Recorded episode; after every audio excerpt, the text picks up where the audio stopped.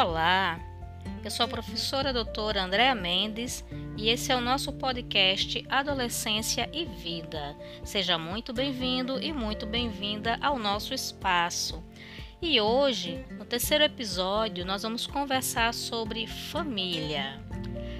É claro que nós sabemos que a família ela é uma estrutura muito antiga na humanidade. Existem evidências que desde a pré-história homens e mulheres se organizavam em torno de um núcleo, de um agrupamento para criarem os seus filhos. E essa estrutura familiar ela veio se modificando ao longo dos milênios, ao longo dos séculos, de forma que nos dias de hoje nós temos muitos formatos de famílias. A família, então, é o primeiro momento que nós é, interagimos, que nós participamos de um grupo social. Nas famílias, é normal que existam os laços afetivos criados pela biologia, pelo sangue, mas também que existam famílias criadas pelos laços da adoção. Nos dias atuais, nós sabemos que existem formatos bem diversos, desde famílias que só têm um pai, a famílias que têm apenas a mãe, mas também famílias constituídas por avós, por tios, por tias, por padrinhos, madrinhas e uma variedade também de tipos de casais. Mas como é fazer parte de uma família e por que nós precisamos delas? As famílias, elas também são unidades organizadoras da vida humana e através então da nossa vivência, experiência dentro de um agrupamento familiar, nós vamos aprendendo valores, mas vamos também elaborando dois elementos. Em primeiro lugar, a nossa personalidade, nossa persona, quem nós somos, e também a nossa identidade. E a família, ela tem uma participação muito forte nessas elaborações subjetivas e pessoais.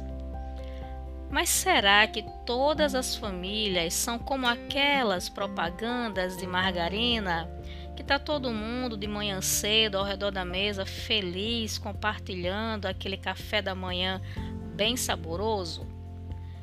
É claro que as famílias elas também têm conflitos, porque o conflito é inerente à humanidade. Nós somos seres de falta, estamos sempre sentindo ausência, um vazio e muitas vezes esperamos que o outro preencha esse vazio, criando muitas expectativas. O importante é a gente entender que dentro de uma família, cada um tem um papel definido e esses papéis, eles precisam ser vividos dentro do modelo, dentro do desenho daquilo que é esperado. Dentro de uma família, será que é fácil ser filho ou ser filha? Às vezes é muito difícil, principalmente quando temos um tipo de expectativa e nossos pais ou aqueles que nos criaram como os pais têm outras ideias daquilo que é melhor para a gente. Essa dificuldade é chamada de choque geracional. Por quê? As ideias, pensamentos, expectativas de vida de uma geração geralmente são diferentes da outra.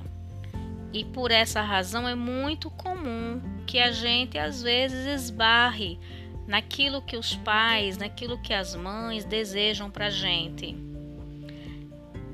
Ser adolescente, a gente já sabe que é uma tarefa bastante árdua, que exige bastante né, empenho, mas também exige pensar um pouco nos papéis de cada elemento e como nós podemos atuar dentro desses papéis, tanto que a gente sempre percebe em filmes, em novelas, em animes, sempre aquele estereótipo do adolescente rebelde, né, da menina, da adolescente também que discorda da mãe, que bate de frente com é, os mais velhos.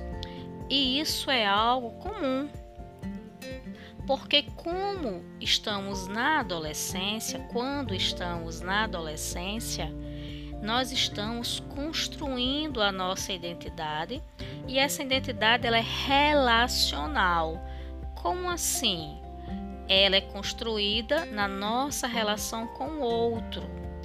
Daí o conflito, daí a divergência. Desse ponto também é que surgem as diferenças de opiniões, de gosto. E o que não pode surgir disso tudo é o desrespeito. Não é verdade?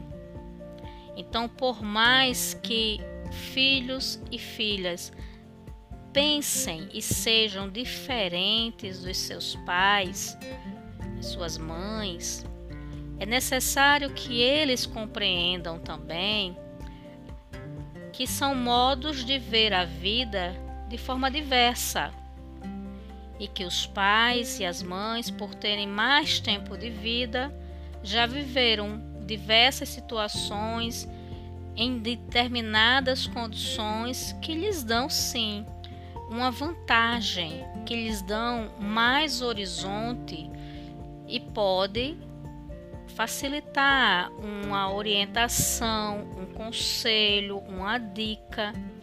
Então, por essa razão, é sempre bom olhar para a família com carinho e perceber que ali cada um tem um papel a cumprir.